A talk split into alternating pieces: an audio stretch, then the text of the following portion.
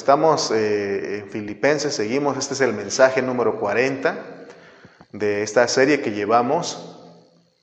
Y nuestro tema que corresponde en esta eh, mañana, en esta tarde, perdón, es como una pregunta. ¿Qué necesitamos para que funcione nuestra salvación constante? Eh, nuestra lectura bíblica es Filipenses 1, 19 al 21. Entonces, en el mensaje pasado vimos que los cristianos tenemos dos aspectos de la salvación. El primer aspecto es la salvación eterna y el segundo aspecto es la salvación constante. Este de salvación constante en el cual eh, en la cual nos enfocamos más es la salvación diaria, esa salvación que necesitamos minuto a minuto. Y gracias a Dios por la vida de mi esposa que estuvo compartiendo este tema maravilloso en el mensaje anterior. Entonces, es importante conocer estos dos aspectos de la salvación porque eh, la salvación eterna es una plataforma, es una base y sobre esta plataforma podemos descansar para disfrutar de nuestra salvación constante. Leamos la lectura que nos corresponde en este día, Filipenses 1, 19 al 21. Dice, porque sé que por vuestra oración y la suministración del Espíritu de Jesucristo, esto resultará en mi liberación, en mi salvación conforme a mi anhelo y esperanza de que nada seré avergonzado, antes bien con toda confianza y como siempre. Ahora también será magnificado Cristo en mi cuerpo, o por vida, o por muerto, o por muerte. Porque para mí el vivir es Cristo y el morir es ganancia. Aquí nos dice que Pablo se encontraba en una situación apremiante, es decir, él se encontraba en una situación negativa en su vida. Eh, porque sabemos por el trasfondo que él se encontraba preso. Eh, en esa situación Pablo no deseaba ser avergonzado, porque él predicaba a Cristo, él era un predicador de la palabra, y él no deseaba ni esperaba ser avergonzado. Él estaba seguro de que el Señor estaba con él, confiaba en el Señor y estaba seguro de que la iglesia que estaba afuera, los hermanos que estaban afuera, que no estaban presos, estaban orando por él. Nosotros tenemos que notar aquí que, y hemos experimentado que no es fácil estar animado cuando uno está en una situación negativa. En este caso, Pablo estaba en una cárcel. Pero lo que nos debe de animar y la razón por la cual Pablo estaba animado es que él estaba seguro de que la iglesia estaba orando por él. Nosotros también tenemos que estar seguros de que la iglesia está orando por nosotros. Y por otro lado, el Espíritu dentro de nosotros nos da lo que necesitamos para ser salvos constantemente. Pablo experimentaba, por un lado, la oración y por otro lado, la suministración del Espíritu de Jesucristo. En el versículo 19, él habla de la salvación, de, la liberación. Eh, Pablo nos habla o nos está hablando de la salvación constante que tenía sobre los problemas que vivía en ese momento, porque él estaba seguro que ya tenía la salvación eterna y sobre y es él tenía la salvación eterna como una base, como una plataforma. Y sobre ese, esa salvación eterna él se apoyaba, él tomaba a la salvación eterna como una plataforma y él se apoyaba ahí para disfrutar de su salvación constante. Para que Pablo pudiera disfrutar de la salvación constante, el Dios grande, el Dios altísimo, el Dios creador de todo el universo, vino a la tierra en la persona de Jesucristo, es decir, Él se encarnó. Muchos en aquel tiempo no entendían, como decíamos hace dos mensajes, que porque ellos sabían, conocían que el Cristo, eh, Jesús, eh, sabían ellos que él había nacido en Belén y que sus padres eran José y María. Sin embargo, era el Dios encarnado caminando en las calles de Jerusalén. Ahora, esto para muchos, eh, muchas personas, para muchos cristianos, les llama la atención, por eso eh, viajan a Jerusalén y, van este, a hacer, eh, van en, tours, en, este tipo de viajes que organizan las personas. Sin embargo, para nosotros no hay necesidad de ir a Jerusalén para ver dónde el Señor caminó, dónde murió, dónde creció, porque sabemos que el Dios que se encarnó, el Dios que ah, murió y resucitó, ya no más está en ese lugar, sino que ahora está dentro de nosotros y nosotros tenemos todos los días. No importa el lugar donde vivamos, en cualquier lugar donde nosotros estemos, nosotros debemos saber que el, Cristo, ese Cristo que se encarnó, ese Dios que se encarnó, está dentro de nuestro corazón. Por eso ya no debemos de buscarlo en otras cosas.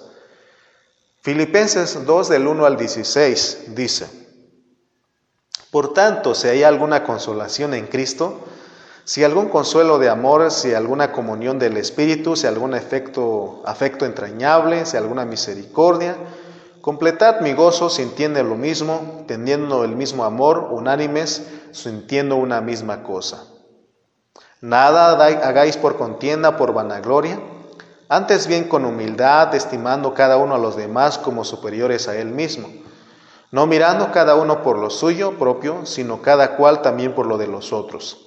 Haya pues en vosotros este sentir que hubo también en Cristo Jesús, el cual siendo en forma de Dios, no estimó el ser igual a Dios como cosa a que aferrarse, sino que se despojó a sí mismo, tomando forma de siervo hecho semejante a los hombres, y estando en la condición de hombre, se humilló a sí mismo, haciéndose obediente hasta la muerte y muerte de cruz.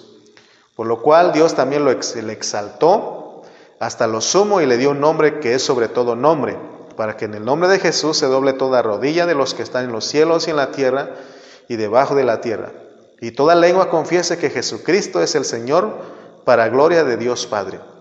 Por tanto, amados míos, como siempre habéis obedecido, no como en mi presencia solamente, sino mucho más ahora en mi ausencia. Ocupaos en vuestra salvación con temor y temblor, porque Dios es el que en vosotros produce así el querer como el hacer por su buena voluntad.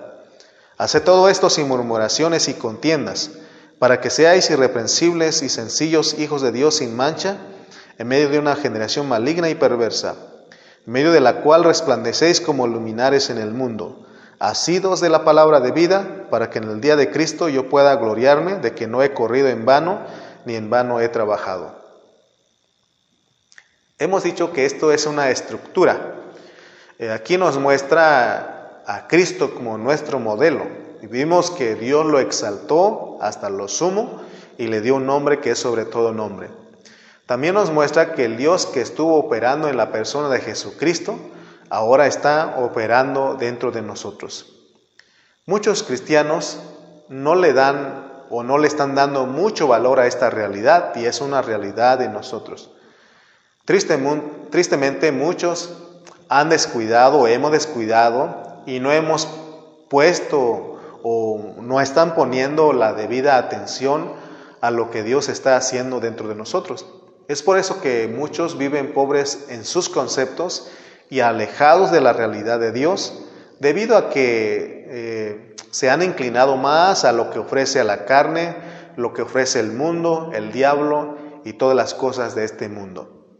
Pero Dios espera de nosotros, espera de ti en esta tarde, que valores y aceptes lo que Él te está ofreciendo para que funcione tu salvación constante.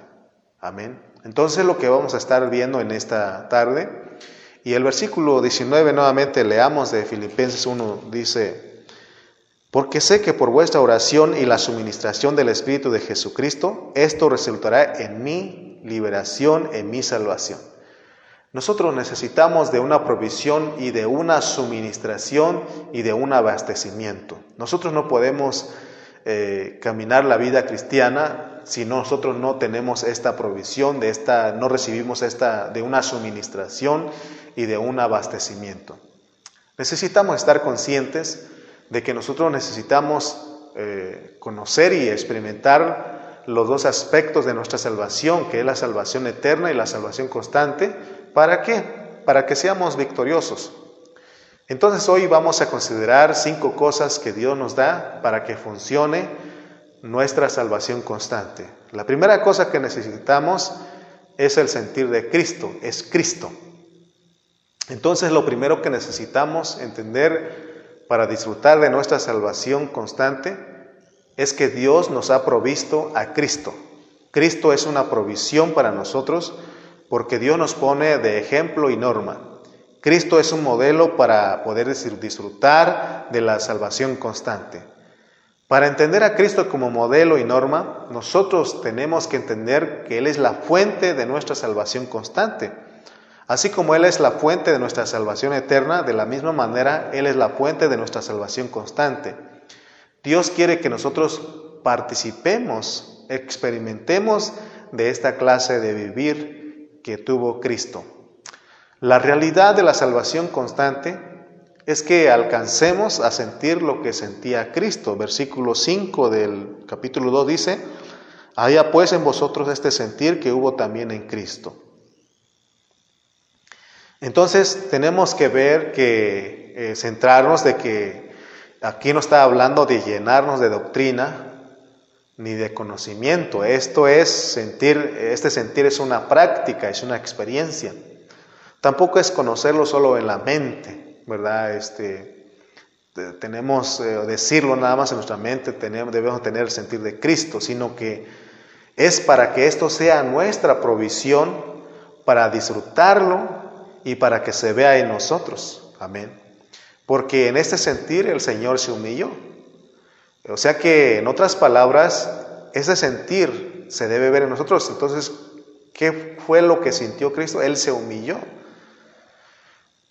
Y eso no, hay, no, no lo experimenta mucha persona. Muchos creyentes no lo experimentamos este sentir. Siempre buscamos imponer, buscamos, eh, eh, eh, acciona el, el orgullo, el ego.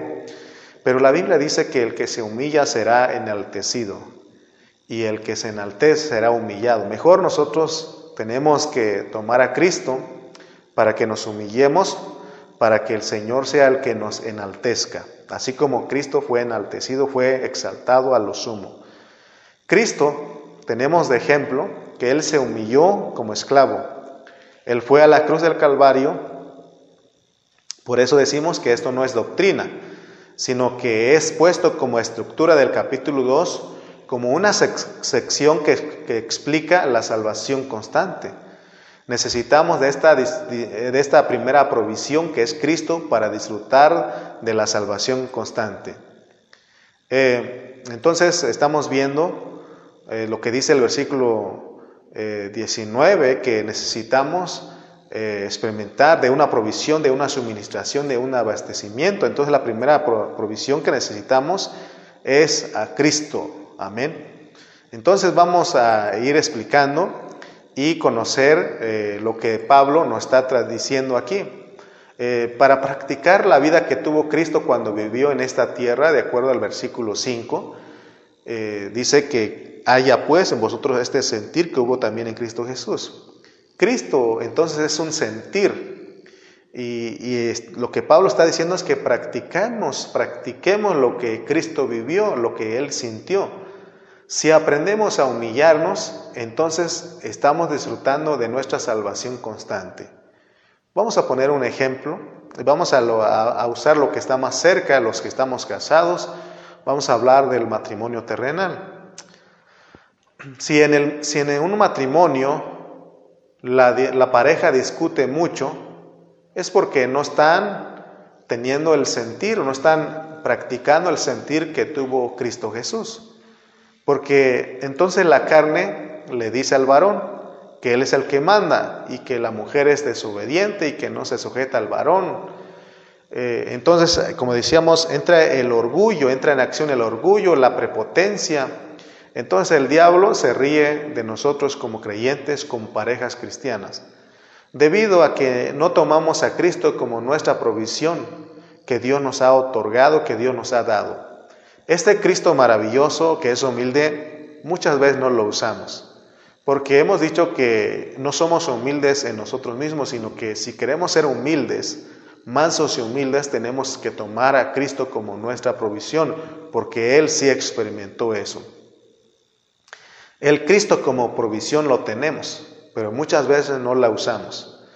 Porque en vez de usarlo para que se arreglen nuestros problemas, cada día la relación de pareja se, se va empeorando y como resultado es de que los matrimonios, las parejas llegan al divorcio, ¿no? Entonces tenemos eh, que recordar que Pablo en Filipenses nos habla de que la vida de Cristo es para que nosotros la experimentemos y la practiquemos para que seamos cristianos, matrimonios victoriosos. Si el varón como autoridad en su casa se humilla, puede provocar algo en su esposa para que ella se sujete, porque el esposo tiene el sentir de Cristo, vive la vida de Cristo. Entonces, es el mismo principio que se tiene que aplicar para con los hijos, para con los patrones empleados, para con las autoridades civiles, para con todos. Esto es el resultado de disfrutar de nuestra provisión. Versículo 19, leamos otra vez, 1.19, porque sé que por vuestra oración y la suministración del Espíritu de Jesucristo, esto resultará en mi salvación en mi liberación. Todos nuestros problemas tienen que resultar en liberación, en salvación, porque Cristo está dentro de nosotros. Entonces, la primera provisión que necesitamos es a Cristo como ejemplo y norma. ¿Por qué debo de humillarme? Porque Cristo se humilló. ¿Por qué debo yo de humillarme y no la otra, la otra persona o no mi pareja? Es porque si yo tengo la provisión dentro de mí, yo debo de humillarme. Amén. Entonces también habla, tenemos el ejemplo, pero también habla de la norma, pero aquí vemos que la norma es elevado porque es la resurrección de Cristo, es vivir la resurrección de Cristo y esto no es cualquier cosa, pero recuerden que tenemos la provisión dentro de nosotros, amén. Entonces vamos a ver la segunda provisión, ¿verdad? Que nos lleva a disfrutar para que funcione, perdón, la, la salvación constante en nosotros. Número dos es que Dios es el que produce el querer y el hacer dentro de nosotros por su buena, para hacer su buena voluntad. Versículo 13 de Filipenses 2 dice, porque Dios es el que en vosotros produce así el querer como el hacer por su buena voluntad. Entonces, eh, conectando con el punto anterior, de la provisión anterior, si obedecemos sentir, el sentir y experimentar lo que experimentó Cristo, lo que sintió Cristo, automáticamente resultaremos haciendo la voluntad de Dios, porque Él mismo es el que produce el querer como el hacer en nosotros. Entonces nosotros ya no nos esforzamos para hacer las cosas, porque Dios es el que ve nuestro corazón. Siempre les he dicho a ustedes que Dios ve nuestro corazón y si nuestro, en nuestro corazón hay deseos de servir al Señor, de hacer las cosas, hacer la voluntad de Dios, Él lo inclina. Entonces Dios dice, este mi hijo está sintiendo lo mismo que yo sentí cuando vivía en la tierra. Veo que se humilla, no es altivo, y es más, Él se deja que yo trabaje en Él, y Él hace, Él vive la palabra que dice la blanda respuesta, apaga el aire. Entonces, Dios es el que hace en nosotros porque ve que nosotros estamos colaborando y cooperando con Él. Entonces, para que experimentemos la salvación constante en nuestro matrimonio, en nuestra vida de familia, en nuestro trabajo, en donde quiera que andemos, debemos nosotros de humillarnos y sujetarnos a Cristo. En el caso del matrimonio, el varón debe de sujetarse a Cristo primeramente, entonces la esposa se sujeta a Él porque entonces ella no tiene problema de hacerlo. Porque dijimos que a nosotros humillarnos, a tomar a Cristo como nuestra provisión, como nuestra vida, eso provoca algo. Entonces la segunda provisión es que Dios va a producir la voluntad de Él en nosotros. Hacer la voluntad de Dios es estar viviendo la vida de Cristo, la vida de Dios. Esto nos lleva a una tercera provisión, que es ser hijos de Dios. Número, la tercera provisión entonces es ser hijos de Dios. Versículo 15 eh, Filipenses 2.15 dice, para que seáis, seáis irreprensibles y sencillos, hijos de Dios sin mancha, en medio de una generación maligna y perversa, en medio de la cual resplandecéis como luminares en el mundo. Nosotros, la, tercera provisión es que somos hijos de Dios sencillos. Aquí está la sabiduría de Dios. Porque miren cómo está arreglado la, arreglada la palabra, cómo Dios arregló su hablar para que nosotros la entendamos. Nosotros tenemos que tener primeramente el sentir de Cristo para que entonces se produzca en nosotros el querer como el hacer su voluntad. Eso hace que seamos los hijos de Dios que tenemos su vida y naturaleza. Y esto lo, está, lo tenemos aquí en, en, estos, en este versículo 15 porque el ser hijos de Dios es porque nosotros tenemos su vida y su naturaleza. Amén. Entonces estamos comprendiendo lo que Pablo nos quiere transmitir en esta palabra. Porque cuando las personas se relacionen con nosotros, verán que nosotros expresamos a Dios, porque un hijo expresa al Padre. Dice, hay un dicho que dice de tal palo, tal astilla. Pero vemos la realidad de que lo que estamos hablando aquí no es fácil, porque si no, cualquiera pudiera eh, ser este, hijo de Dios, cualquiera pudiera expresar a, a Dios, pero tampoco es imposible. Por eso Pablo nos insiste a que nosotros no debemos ignorar lo que Dios quiere que aprendamos a vivir. Porque si nosotros logramos vivir o colaborar para que Cristo viva en nosotros esta clase de vida, Venimos a ser victoriosos, venimos a vivir la vida de un vencedor, la vida de un primicia. Amén. Vamos con el, punto, la provisión número cuatro. Es que somos luminares que alumbramos en este mundo. Dice la parte, eh, bueno, el versículo 15 leamos otra vez, dice, para que seamos irreprensibles y sencillos hijos de Dios sin mancha en medio de una generación maligna y perversa en medio de la cual resplandecéis como luminares en el mundo. O sea, resplandecemos como luminares, luminares en el mundo, somos los que alumbramos. Nuestra salvación constante es suministrada por Dios mismo. Hoy día muchos siguen debatiendo de que si se pierde o no se pierde la salvación, pero nosotros ya no debemos de debatir, nosotros no debatimos la palabra.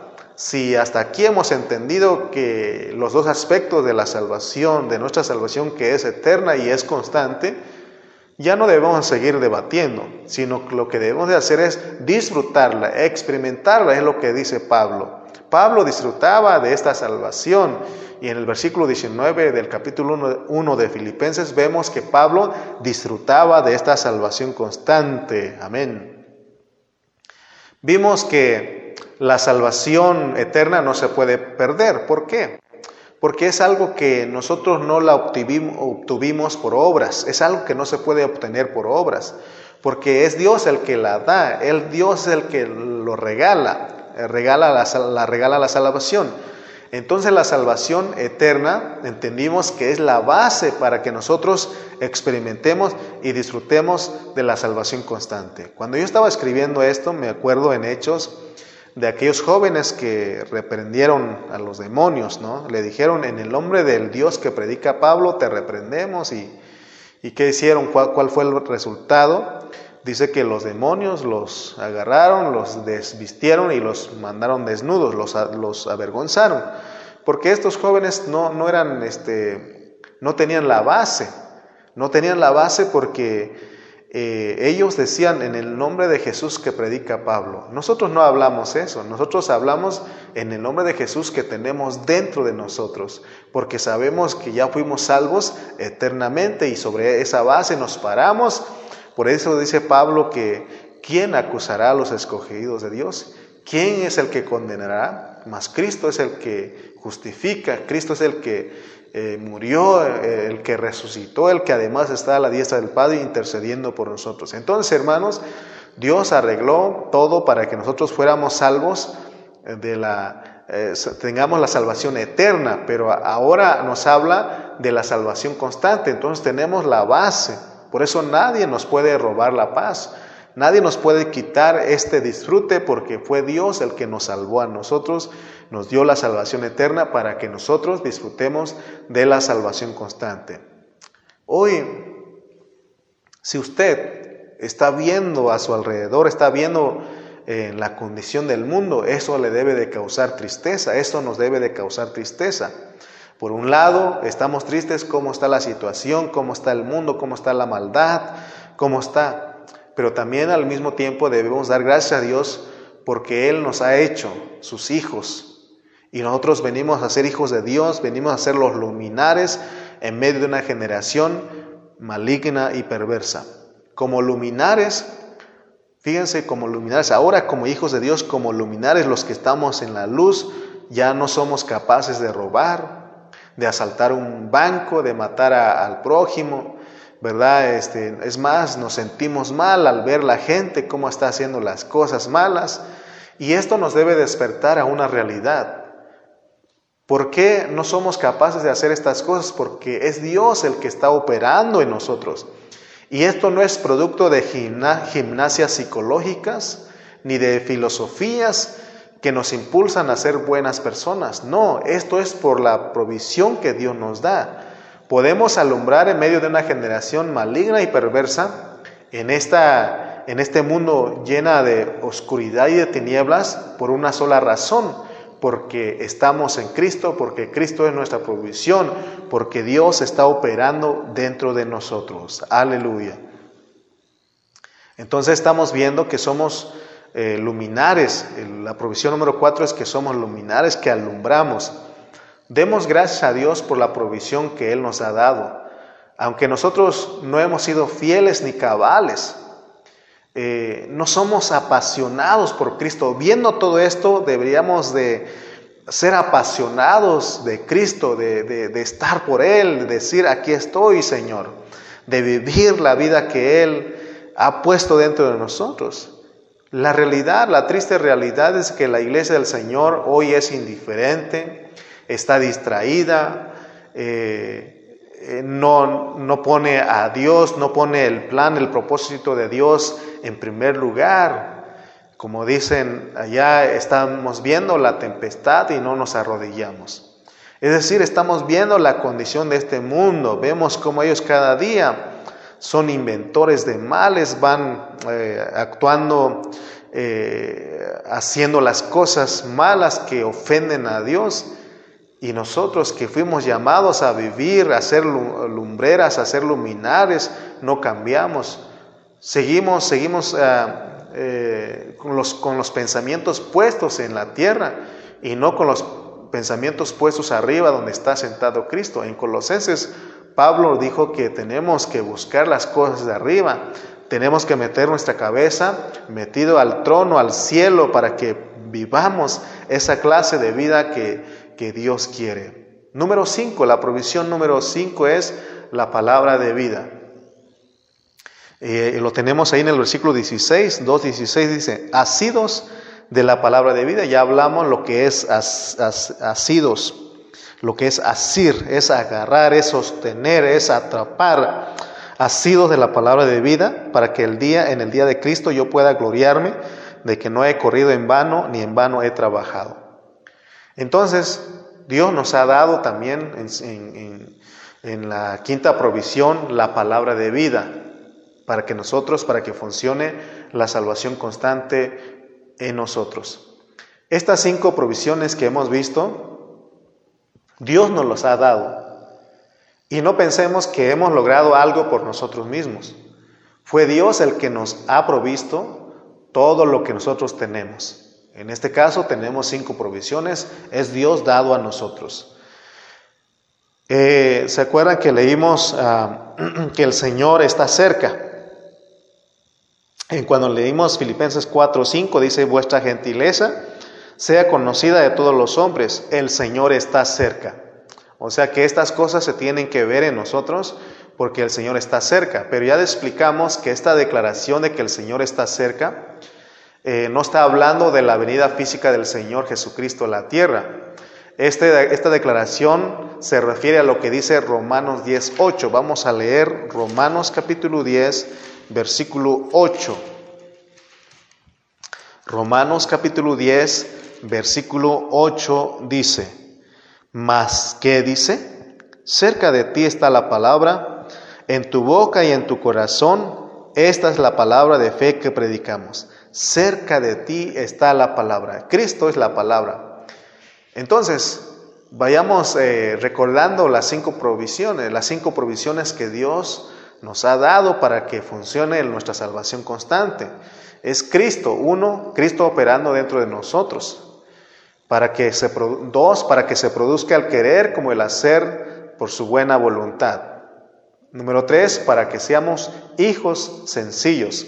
Número cuatro, para que alumbremos, porque nosotros somos la luz del mundo, este mundo que está en tinieblas, que está en oscuridad. Y el cinco, la palabra de vida es para que cualquiera que se acerque a nosotros le podamos ministrar la vida de Cristo. Esta palabra de, que es la provisión número cinco está en nuestra boca y en nuestro corazón. La forma de darnos cuenta de que nosotros estamos disfrutando de nuestra salvación constante es porque todo el tiempo abunda en nosotros la palabra de Cristo. Que donde quiera que estemos, nosotros estemos hablando la palabra de Cristo. Por eso es necesario que la palabra de Cristo abunde en nosotros. ¿Se acuerdan cuando leímos eh, Colosenses 3:16 que dice, la palabra de Cristo more en abundancia en vosotros, enseñándoos y exhortándoos unos a otros en toda sabiduría, cantando con gracia en vuestros corazones al Señor con salmos e himnos y cánticos espirituales. Entonces, necesitamos que la palabra de Cristo abunde en nosotros, para que cuando nosotros abramos nuestros labios, sepan que dentro de nosotros mora la palabra de vida, eh, es decir, la palabra encarnada, la palabra que es Cristo mismo, la palabra que es el Cristo viviente, para que se muestre en nosotros este hablar en todo tiempo y podamos nosotros decir, yo soy igual que Dios porque tengo la vida y la naturaleza de Dios porque soy su hijo. Amén. Ya sabemos que hemos explicado en otras eh, ocasiones que el decir que somos iguales a Dios no estamos hablando de la deidad, sino que estamos hablando de que tenemos la vida y la naturaleza de Dios. Amén porque somos sus hijos. Amén. Por eso dijimos que de tal palo, tal astilla. Muchos hablan de ser hijos de Dios, pero no hablan de que Dios, eh, que al ser hijo de Dios, Dios está dentro de nosotros para producir su voluntad. Él está dentro de nosotros para que sea expresado y que sea hablado a través de nosotros, que produce su voluntad en nosotros para que seamos los luminares que alumbramos en medio de un mundo lleno de oscuridad y de tinieblas. Para poder ser victoriosos y disfrutar de nuestra salvación constante, nosotros debemos usar las provisiones que Dios nos ha dado. Por ejemplo, vamos a poner un ejemplo para explicar esto. Podemos tener mucho dinero en el banco, pero si no gastamos ese dinero, nunca vamos a adquirir las cosas que producen gozo. En lo espiritual pasa lo mismo. Podemos tener todas las provisiones y conocer cuáles son las provisiones. Pero si no las usamos, si no usamos estas riquezas espirituales que Dios nos ha provisto, entonces vamos a vivir una pobreza espiritual. Por eso muchas veces no se ve en nosotros, la gente nos pregunta, ¿cómo estás? Y hablamos de que de todo lo que está pasando en el mundo, la maldad, los secuestros, esto, la violencia, que el dólar, que Hermano, en vez de hablar eso, hablemos de Cristo. O sea que nada de eso nos tiene que agobiar a nosotros porque nosotros disfrutamos nuestra salvación constante. Si Él es por nosotros, ¿quién contra nosotros? Somos más que vencedores por medio de aquel que nos amó. Todo lo podemos en Cristo que nos fortalece. O sea, ¿qué, qué, nos va, eh, qué cosa puede más que Cristo? Cristo es el que vence sobre todas las cosas negativas y tenemos nuestra salvación constante. La Biblia es la palabra fuera de nosotros. La Biblia es la palabra fuera de nosotros y el Espíritu vivificante es la palabra de vida dentro de nosotros. ¿Se acuerdan cuando leímos eh, Juan 6:63? Dice, el Señor dijo, las palabras que yo os he hablado son espíritu y son vida. Eso es lo que Dios es dentro de nosotros.